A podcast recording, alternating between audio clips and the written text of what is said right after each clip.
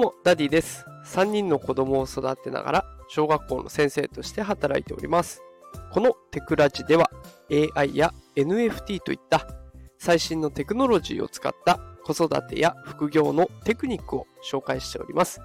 さあ今日のテーマはチャット GPT の回答精度を上げる魔法のフレーズというテーマでお送りしていきます。さあどうでしょうかね。これを聞きの方、チャット GPT 使ったことありますでしょうか？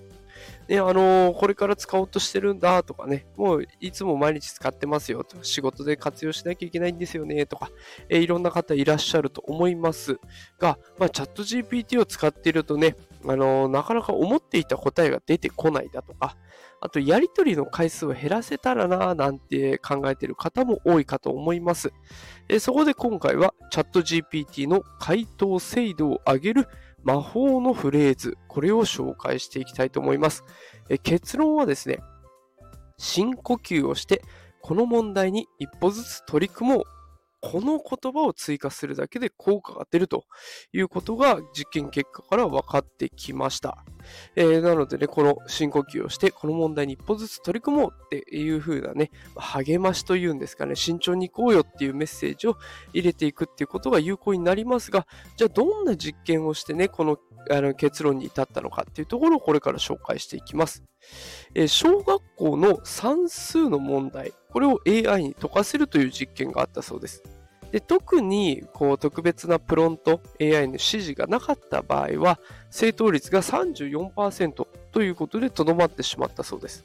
で、そこにこう Let's think step by step 一歩ずつ考えようと付け加えた場合は正答率がぐんと上がって71.8%に上がったんです。もともと34%だったのが71.8%に上がりました。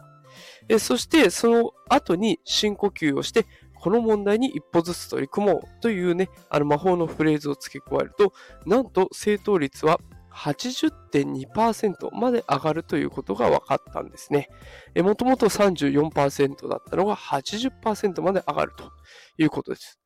じゃあちょっと疑問になるのが、相手はロボット AI ですよね。なのになんで深呼吸をしてだとか、一歩ずつ取り組もうなんていう言葉に反応するのかというところ。でこれは、えっと、チャット GPT の仕組みに関係がありました。チャット GPT ってこれまでの回答に対する評価、これを元にしてどう答えていったら相手は満足してもらえるかを学習してるんですね。だから、うん、赤い果物といえば何ですか？リンゴ、あ、いいですね、みたいな、そういう評価をね、いい評価をもらえば、あ、じゃあこれは覚えておかないとな。悪い評価をもらえば、これは言っちゃいけないんだなっていうことを学習してきてるわけです。その学習データが集まることで、多くの問題に答えることができるようになったと。で、人間がチャット GPT と会話するときに、人間側がね、より慎重な解決策を欲しがる前、欲しがるときに、一歩ずつ考えていこうねとか、深呼吸してみましょうとかっていう言葉を含まれている、そういった言葉を含んでいるっていうことが分かってきたんですね。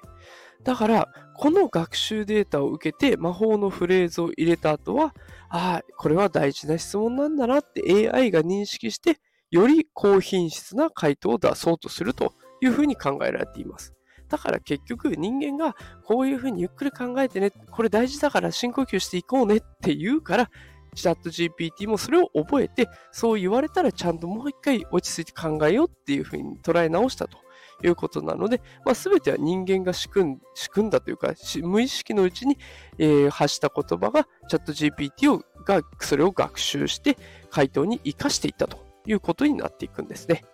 さあ、いかがでしたでしょうか？今日はチャット GPT の回答精度を上げる魔法のフレーズを紹介しました。深呼吸をして、この問題に一歩ずつ取り組もう。ね。まあ、こういう言葉に反応するって AI も可愛いなと思っちゃいました。チャット GPT を利用する際はね、ぜひご活用ください。